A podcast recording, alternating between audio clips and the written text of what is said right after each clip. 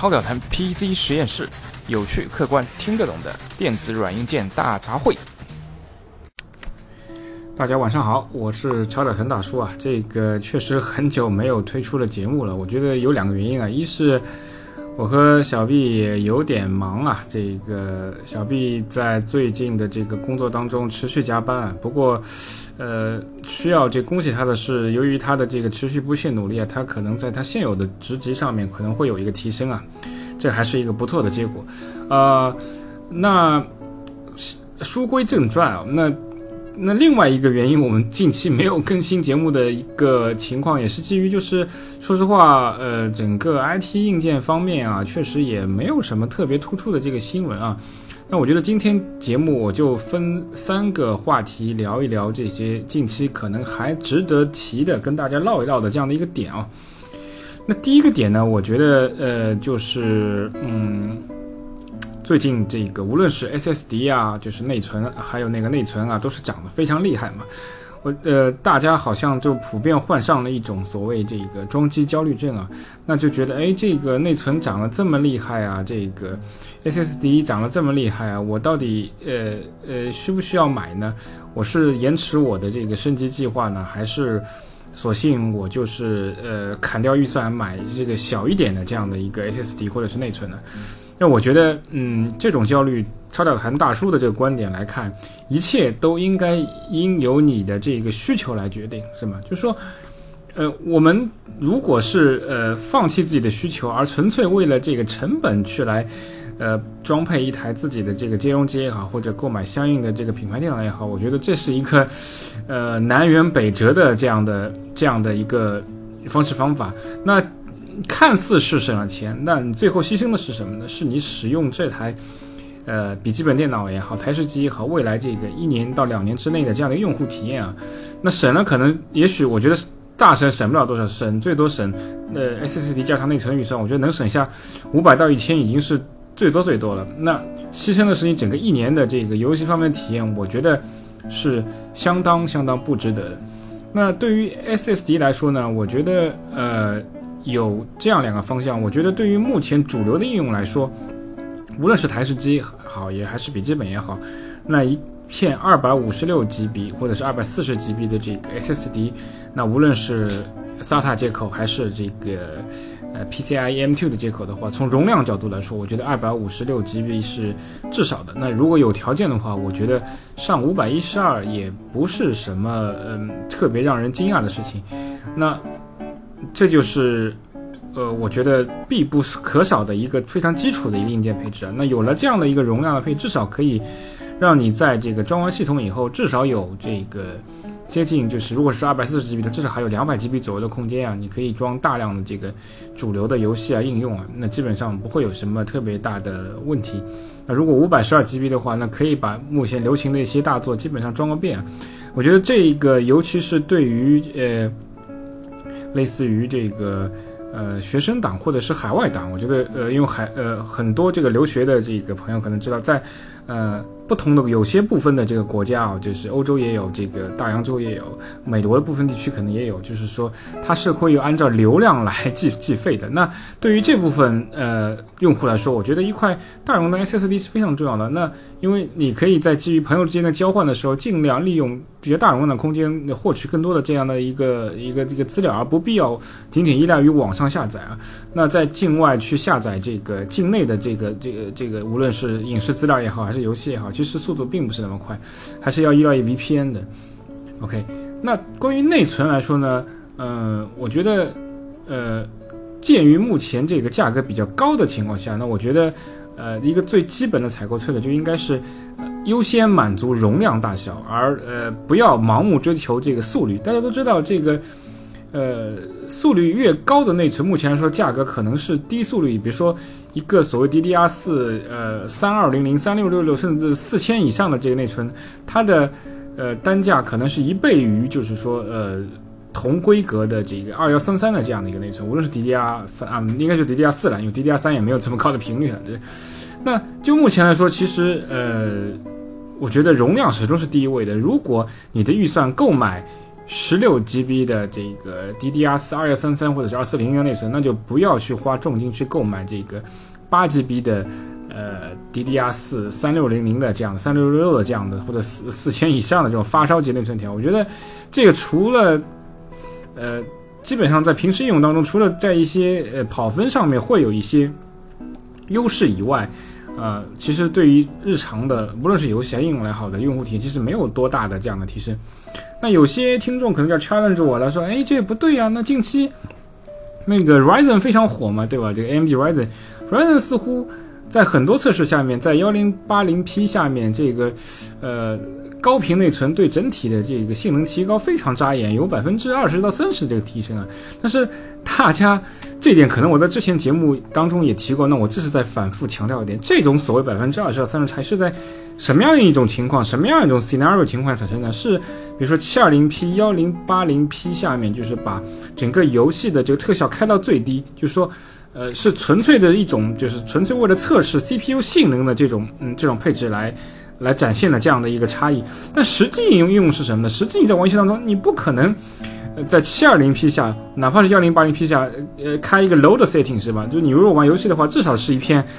就像 GTX 四八呃 GTX 幺零八零这个 RX 四八零这样级别显示卡嘛，那在这个显示卡下面，一般幺零八零 P 游戏你完全可以开到 High 甚至 Ultra 最高的这个这个层级啊。那在这种情况下面，嗯 C P U 呃呃一一块主流，无论是 i 七也好，还是 Ryzen 七也好，Ryzen 五也好。它的这个 CPU 的这个呃嗯频率只要足够高的话，那它内存的这个速率高低可能对于整体的所谓影响就会低于百分之五。那你说为了这么一点点的这样的一个性能而牺牲了你这个容量上的短板，那容量上的短板对于一些大型游戏，那像甚至 COD 十以上啊，那 BF 四、BF 五啊这种大型游戏来说，那大内存无无疑是好处是非常明显的。那哪怕是需要嗯做一些就是理工科设计啊、楼比出图啊，就是那些建筑和建模的这样的一些设计的同学的话，那当然大内存的这个好处呢就更加不言而喻了，是吧？所以这点非常重要啊。那我再重复一点，就是说呃，保证内存容量的优先啊，其次再再来追求这个内存频率的这个高与低，好吗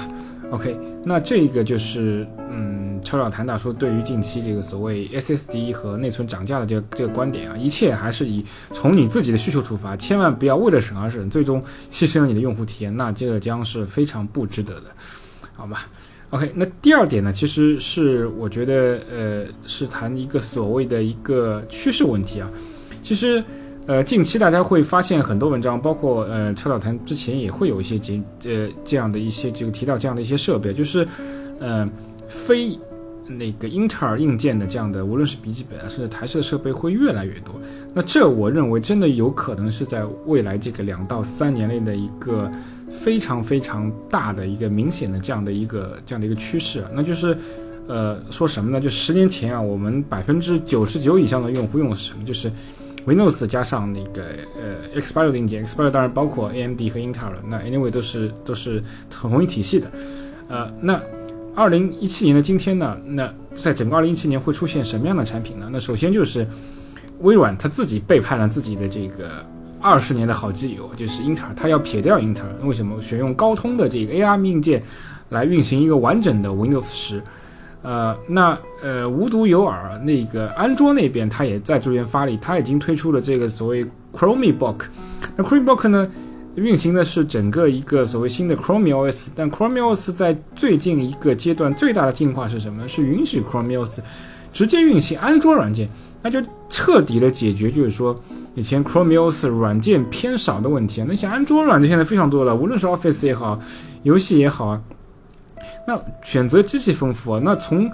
单个呃同时在线、同时运营的游戏的角度来看，甚至不比这个 PC 少啊。那最火的、最也能大家非常喜欢玩的这个王者荣耀啊，那原来说 A PC 上不能玩，那怎么或者是呃不能玩怎么办？那现在直接这个 Chrome OS 的这个笔记本就解决了，我直接就可以在一个十一二寸的甚至更大的屏幕上面直接运行这个王者荣耀了，是吧？只要腾讯开发一下支持这个。呃，鼠标键盘，最关键是什么呢？Chrome OS 的这个呃硬件的成本相当低，它基本上这一台笔记本的价格，也就是相当于一台呃廉价笔记本价格，也就是一千到两千的价位的这样嗯嗯这个范畴之间，那它所能提供的绝对性能呢，我们不能说它是会超过 PC，但是它所呈现出来的这个包括日常上网啊，包括我们使用 Office 啊，包括你玩一些游戏啊，它的体验是跟平时使用手机是完全是一模一样的，不会有延迟的感觉，甚至游戏的这个感觉速率感觉会。会比这个嗯手机上更加好，那为什么呢？因为同样频率的这个 ARM 的 CPU，无论是高通还是 MTK，甚至三星也好，那你在手机有限的这个空间下面，它的散热情况是不是那么乐观的？那一旦这个大家知道，非苹果以外的这个安卓硬件在运行半小时以上，它的内部积热情况啊，普遍是比较严重的，都会产生一一个降频的问题。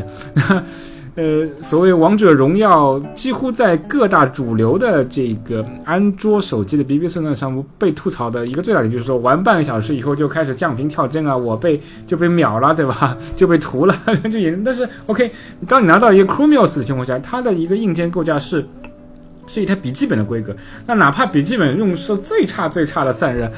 两热管，呃，啊，甚至再极端点，我觉得一个单热管稍微粗一点单热管，那它的散热都会远远好于就是一个。嗯，手机的这样的一个一个一个一个可能是几乎是没有热管的这样的一个散热情况，那可能以后降频啊，或者是就是掉帧的情况就会完就会完全避免。那笔记本呢，它的这个呃 WiFi 的这个它所能布置的这个天线的这个呃这个位置也会比较充足嘛，那它可以绕屏幕一圈啊，绕绕这个 CD 面这一圈啊，那就会导致它跟路由器之间的连接和速率就会更加稳定。所以说，这都是会避免大家在这个玩这个撸这个 撸啊撸啊，或者是王者荣耀这类游戏当中会出现断流啊、掉帧的这个问题啊。然后总体的成本又又很低，也就是一台千元机的这个成本。那这个谁不爱呢？是吧？那大部分人都是消费得起的，是吧？那还有一那呃，所谓英特尔所面临的还有个压力是什么？就是传统的这个 Windows 英特尔体系还没什那还有一个就是 MacBook，那。Chromeos 已经彻底就允许这个安卓 A 安卓 APK 运行在这 Chromebook 上。那我相信，呃，苹果公司它也不会坐以待毙啊。虽然它是家非常谨慎的公司，但我个人感觉，这是我个人的感觉，也许一到两年之内，那 iOS 软件能够直接在 MacBook 上运行，那也不是什么天方夜谭。实际上。事实上，这个 MacBook 兼容这个 iOS 的硬件层级，对于苹果来说完全不是问题。而现在有大量能够适配这个 iPad 的软件，直接就是能够不几乎是不做修改，就直接能够在那个 MacBook 上得到运行嘛，只是多一个鼠标支持而已。那这其实，呃，所谓整个基础设施的这个成熟度其实已经非常高了，只是不知道出于何种原因，这个苹果方它迟迟没有为这一个 MacBook 打开这扇门啊。呃，希望就是说这一天尽快到来吧。如果呃 MacBook 能够直接运行 iOS 软件的话，那彻底就是解决了 MacBook 最后一个短呃短板，就是软件偏少的问题。那像 iOS 软件的丰富度和稳定度，那呃绝对是绝对是可以，就是说呃和这个呃 Android 的这个整个 APK 的软软件所相相相相相提并论的嘛，对吗？那甚至是大家都知道，iOS 上的这个游戏的质量普遍会比较高，运行也比较稳定嘛。那如果能够在 MacBook 这样一个平台上运行，屏幕呃的这样的一个整个 UI 能够得到一个这么大的扩大的话，那操作体验也好啊，就是这个所谓呃呃运行的这样的一个整个游戏就是 full time 运行。你像苹果手机虽然。功耗做非常好，那如果你，你你你你要进行四小时以上的这个一个所谓三 D 游戏的这个运行的话，我相信手机也会发烫，也会电池电量也会巨量这个下跌。但是在 MacBook 上，这一切可能都不是问题。那 MacBook 本身的电池容量和它的这个硬件的这个配合度下，你玩 iOS 游戏的话，我相信玩个这个七八小时是不成问题的。OK，那这个就是可能真的就是呃未来我觉得五年之内面临的这样的一个趋势啊。那究竟我们是？向左还是向右？这个呃，作为超导谈这样的一个节目来说，也很难判断。我觉得最大的可能性是仍然是齐头并进啊。那非 X 八六这个 Windows 的这样的一个笔记本也好，它是也好，仍然会占有一席之地。但是，类似于像 Chromebook，类似于像那个 MacBook，类似于像这个呃呃 Win 十加上这个高通 AR 硬件的这种呃。所谓新时代的这样的一个笔记本也好啊，这个桌面的这样的一个笔记本啊，呃，台式机可能就不会有，但是笔记本这块基本上我觉得会从二零一七年以后会如雨后春笋般不断的涌现，而我们所谓的这个九五后，那我觉得更加确定可能是零零后，可能。呃，以后百分之五十、六十、七十、八十的这个人群所直接去运用、用、用使用的这个这个笔记本硬件，可能它就不是 Windows X86 体系，那它可能就是基于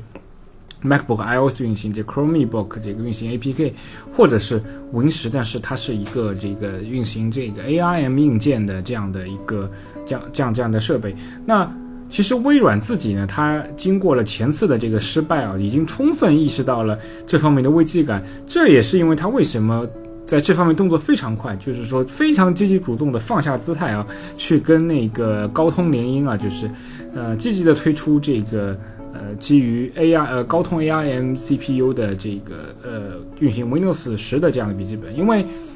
呃呃微软如果在再有任何疑呃疑问和延迟的话，如果被 MacBook 运呃或者是这 Chromebook 迎头赶上的话，那它可能会真的会丢失相当大一部分的这个桌面的这个用户。这对微软来说，可以说呃真的说是一个灭顶之灾，是完全不能接受的。它目前仍然作为一个世界主流的这个 IT 公司存在的一个最重要的意义，是因为它目前还是统治整个呃桌面嗯台式机和这个服务器市场，但是。一旦丢失了这个桌面市场，那这个情况就如同他当年如何击败这个 Linux Unix 啊，因为他当年击败 Linux Unix 也是从所谓较低端的这个消费市场呃入手，呃占领了这个呃笔记本和台式机，然后再反攻了服务器市场。而现在呢，因为出现了比台式机和笔记本更加接近于呃普罗大众这个日常运用的这样设备，就是手机平板。那手机平板明显它是失败了，对吗？它已经被这个苹果的 iOS 和安卓的，呃，和那个 Google 的 Android 所占领了。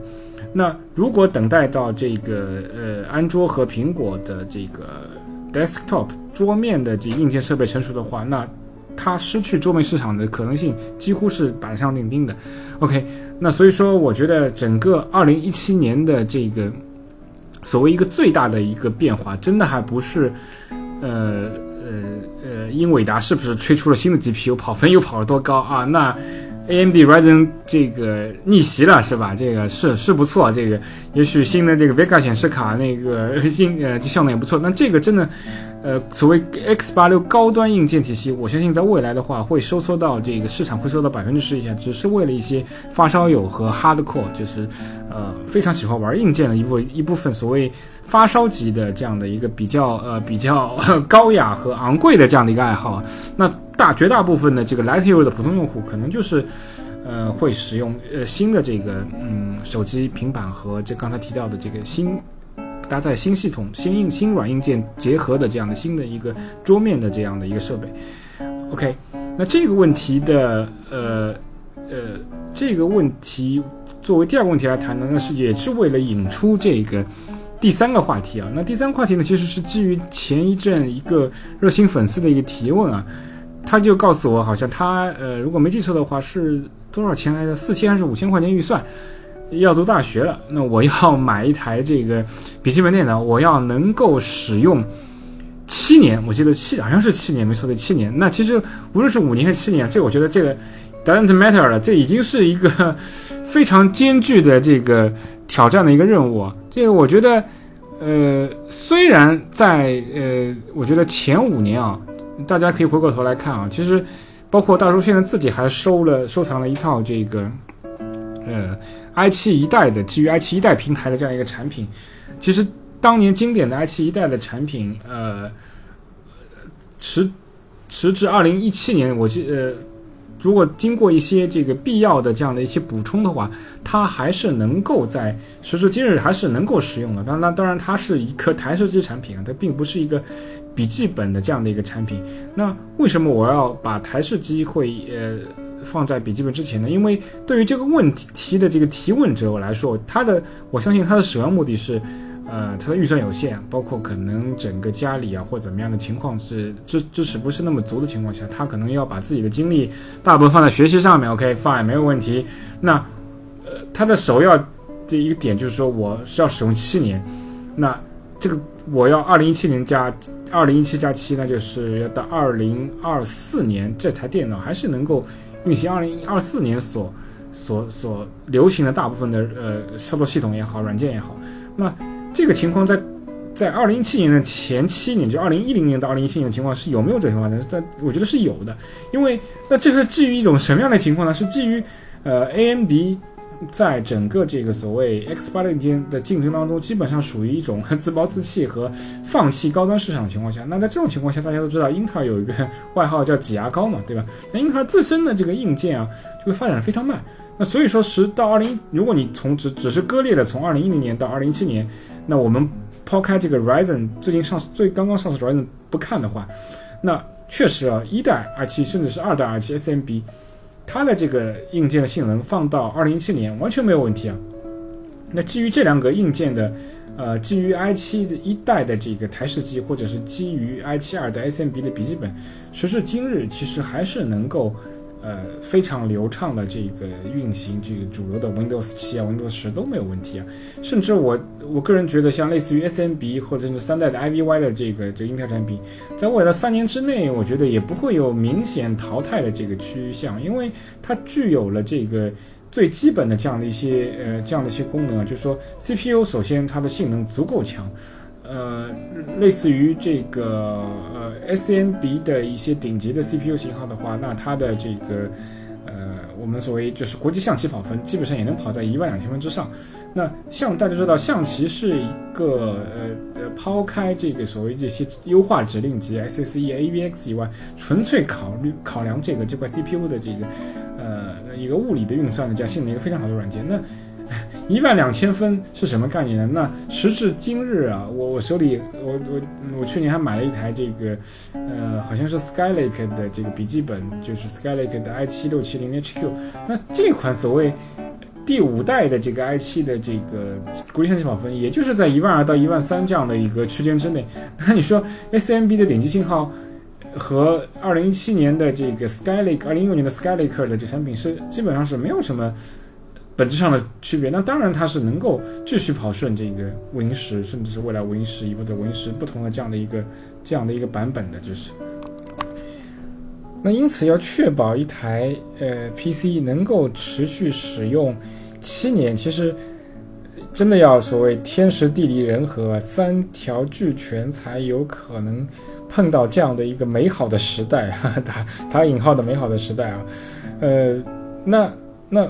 那为什么会牵扯到之前这样的一种所谓，呃，非 Windows X86 硬件崛起的这样的一个情况呢？因为那未来的这样的一个呃所谓呃笔记本的这个情况，可能真的可能是千变万化。那今天二零一七年可能呃基于 Windows X86 硬件的这个笔记本还是或者是台式机还是主流。那也许到呃在在未来一到两年之内，那可能就是呃基于呃。高通的这个硬件的 ARM 硬件的这样的一个呃呃所谓这个 laptop desktop 这个这样的一种这样的一种硬件是是主流的呢？这完全都是有可能的，就是那完完全都是有可能的。那 要保证七年仍然能使用主流的软件，呃，对于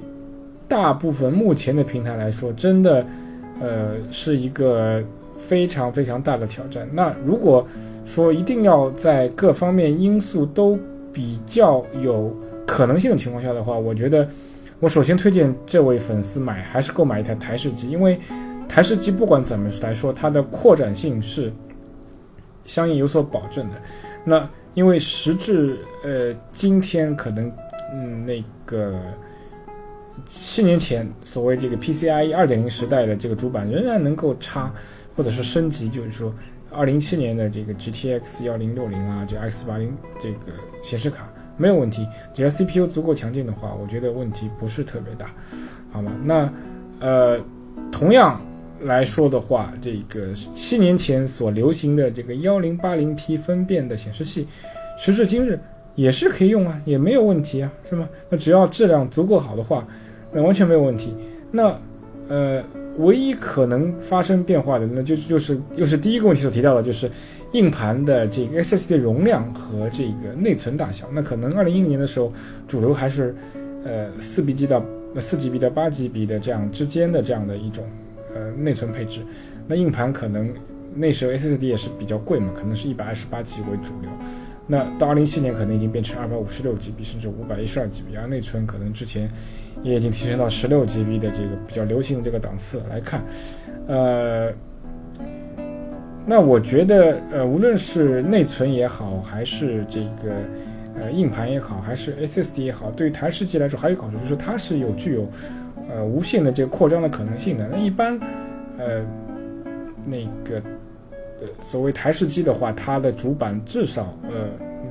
大部分这个 A T A 标准 ATX 以上主板都具有四根内存插槽。OK，那你今天为了这个降低成本或者比较节约的情况下，我我完全可以先只上这个八 GB 内存是吗？四乘二，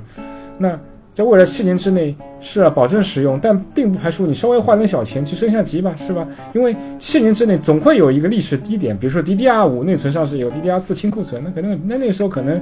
再增加一对四乘二内存，可能非常便宜，才几百块钱，对吧？那我觉得这个并不破坏这个所谓一台整体的 PC 够你使用七年的这样的一个承诺。你你再花个两三百块钱再增加八 GB 内存，我觉得。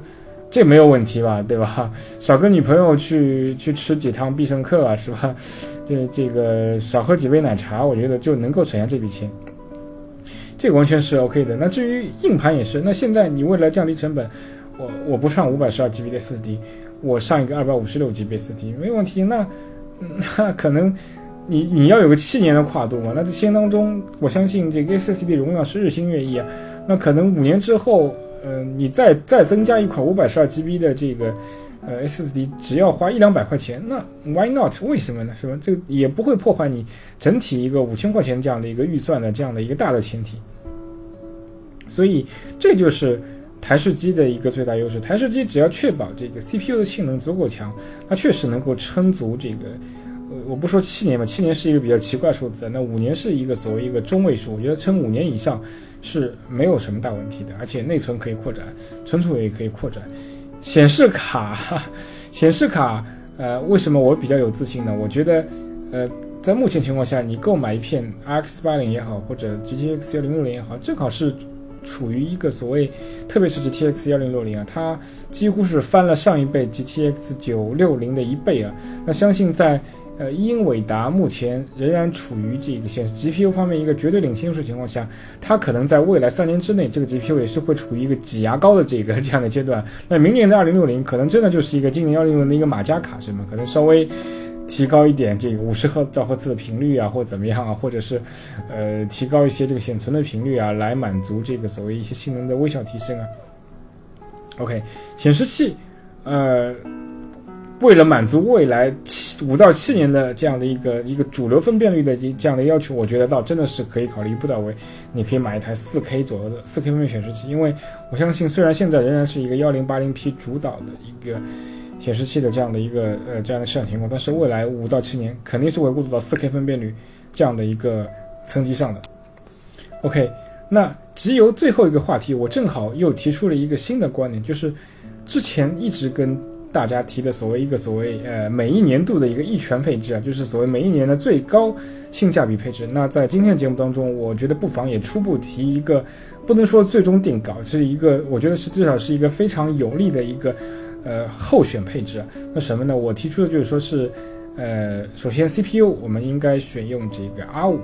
嗯，幺四零零，我觉得就是可以的，没有什么问题的。然后主板，我觉得一片这个基于 B 三五零的这个 AM 四主板，应该是能够，呃，足够我们未来这个所谓五到七年的这样的一个这样的一个这样的一个升级的。首先，这个，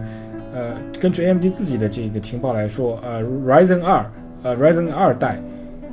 Ryzen 的二代铁定仍然能够使用现有的这个 AM 四这个 B 三五零和 X 三七零这个芯片组，完全没有问题。那至少就已经保证了一定的这样的呃两年之内的这样的一个扩扩展性，是吗？那 OK，那呃呃 B 三五零的这个主板大部分啊，哪怕是所谓 MATX 主板，基本上也配备了四个内存插槽。那完全是符合我前面提的，我们先买一个四乘二的这个内存，未来等内存价格降下来了，呃，或者是呃内存要换代了，你可以出 DDR 五的时候，你可以买那捡捞便宜吧，捡便宜去再扩一对这个四乘二甚至是八乘二的内存条，以对整个内存容量做一个质的这样的一个提升啊。呃，那硬盘呢？那个我是强烈推荐，目前还市场上还能买到的这个，呃，所谓这个 OEM 版本的三星 SM 九五幺。那为什么呢？首先呢，这个呃 SM 九五幺是一片 PCIe X 四的这个 M2 的 SSD，它的性能非常非常强劲啊，它的顺序读取速率可以达到这个两呃两千 MB 以上，它的四 K 呢在配置了四 GB 的这个 AMD 或者是英特尔的这个 CPU 的运行频率上，都可以达到这个，呃，如果没记错的话，4K 读可以达到 55MB 以上，呃，那写入的话，应该也是在150到 180MB 之间。那这个性能大家都知道，如果能对比那个 SATA 的这个 SSD，可以说是。不是说秒了，这就是碾压的这个水准啊，是吗？而且最贵的关键是什么？它是可能上一呃前一阶段硕果仅存的这个 MLC 的这个 SSD。那未来大家都知道，可能呃今年还会能买到呃消费级的这个 MLC 的这个 SSD。那未来都是可能以 TLC 唱主角的。那 TLC 虽然经过各种优化，它的性能能够勉强达到原来呃高端 MLC 产品的水准，但是它的这个读写寿命啊，尤其是我们这位朋友提出要 达到七年的这个水准啊，有可能这七年包括了他本科和研究生的这个所有的时间段，那玩游戏经常要这个。呃，写入读出这个，我像我们现在游戏做的越来越大，是吧？COD 十一已经达到一百三十 GB，恐怖的。那你既然经常读写的这种磨损率啊，那一块 TLC 能不能撑到七年？我真的要打一个 question mark 了，这个是吧？那所以基于 MLC 的这个 SM 九五幺，真的是一个性价比非常非常高的这样的一个选择，而且现在的价格我觉得还可以，好像二百五十六 MB 的话，应该就在七百人民币左右，价格还是非常便宜的，我觉得价格非常便宜的。也许再过几个月就买不到了，所以我觉得大家要下手的话就要快。呃，显示卡呢，那我觉得我还是推荐这个。就目前的情况来看，从无论从功耗啊，还是从这个运行的稳定角度来看，虽然我前面推荐的都是 AMD 平台，对吧？那个 R 五的幺四零，呃，幺四零零和这个呃 B 三五零的主板，但是显示卡我还是前面推荐那个 GTX 幺零六零六 GB 版本。因为这是一块真的超级甜点显示卡，无论从它的这个性能稳定程度啊，这个功耗啊，还有整个这个游戏的表现来看，在它的这个价位上，我觉得堪称是嗯几乎是无敌的性价比，而且大概率明年甚至后年都是会基于这个幺零六零基础进行一些小的这个马甲的这个修正啊，所以它性能至少在三年之内仍然能够保持一个。主流偏上的一个水准，在五年之内还是能够运行这个所有的这个平台上的这个游戏的一个呃 middle 中等的特效的一个呃配置，这我是绝对有信心的。而且呢，这个对于呃所谓已经停滞了很久的这个 DirectX 也好啊，包括这个呃 OpenGL，OpenGL 大家都知道，它的所谓新继承者是那个 Vonker。它其实也是类似于一个跨平台的这样端口。那幺零 GTX 幺零零在最近的这个驱动版本里面已经支持了这个呃 Vulkan 的这个接口，而且据说性能甚至超过了这个 RX 八零嘛。那我觉得，嗯，无论是对于 DX 十一、DX 十二，还有这个呃 Vulkan 的这个支持，GTX 幺零零还是相当不错的，相当不错的。OK，那这个就是一个所谓呃。主流的这样的一个呃配置的推荐，那显示器呢？我觉得，呃，由于各个品牌啊这样的一个选择会非常多，我这边只是能大致介绍一下。我觉得在财力有你财力允许情况下，你肯定是要选一一款四 K 的这个呃，至少是基于 PLS 或者是呃那个呃基于 PLS 或者是呃更加好的这样的一块呃。二十四寸以上的这样的一个显示器吧，呃，但是呢，显示器我真的是基建于，呃，建议大家稍微再等一等，因为四 K 显示器目前发展还不是那么成熟。如果你不是特别急的话，我觉得倒是可以先在闲鱼或者一些二手的 BBS 上先收一块，收一块品相相对来说比较好的一个幺零八零 P 的这个二手显示器啊。因为如果你是准备读读大学，那你的呃大四毕业的这个学长啊，每一个每一次毕业季都会有大量的这个硬件抛售嘛，你完全可以去捡个垃圾嘛，打引号的这个，相信应该是能够找到这个价廉物美。哎，告诉你一个秘籍啊，千万不要去男生宿舍去收，一定要去女生宿舍去收，什么？因为女生一般都会保养的比较好，是吧？而且她也不太会这个什么。呃，熬夜去玩撸啊撸啊怎么样？人家是按照正常的作息时间去呃去使用，它的这个损耗率啊，包括这个品相啊，都会比男生宿舍的要好不少啊。再说女生用的硬件不是很懂，对吧？只要你凭你的三寸不烂之舌，而且你长得又不是特别特别吓人的话，我相信应该是能够呃找到一一台这个价廉物美的幺零八零 P 显示器的。那等到可能因为你的跨度很大嘛，是五到七年，我觉得可能未来呃。可能两到三年之后，等 4K 显示器成熟的话，你可以一次性购入一台，呃，只要宿舍足够大的话，我觉得至少是二十八寸，甚至是三十二寸左右的一个 4K 显示器，这个我觉得会是一个比较 比较好的这样的一个选择。好，那我觉得今天的这个三个话题就啰啰嗦嗦跟大家聊到这儿，呃。争取最近这个在五一之前能够多更新几次吧。好，谢谢大家收听和关注，拜拜。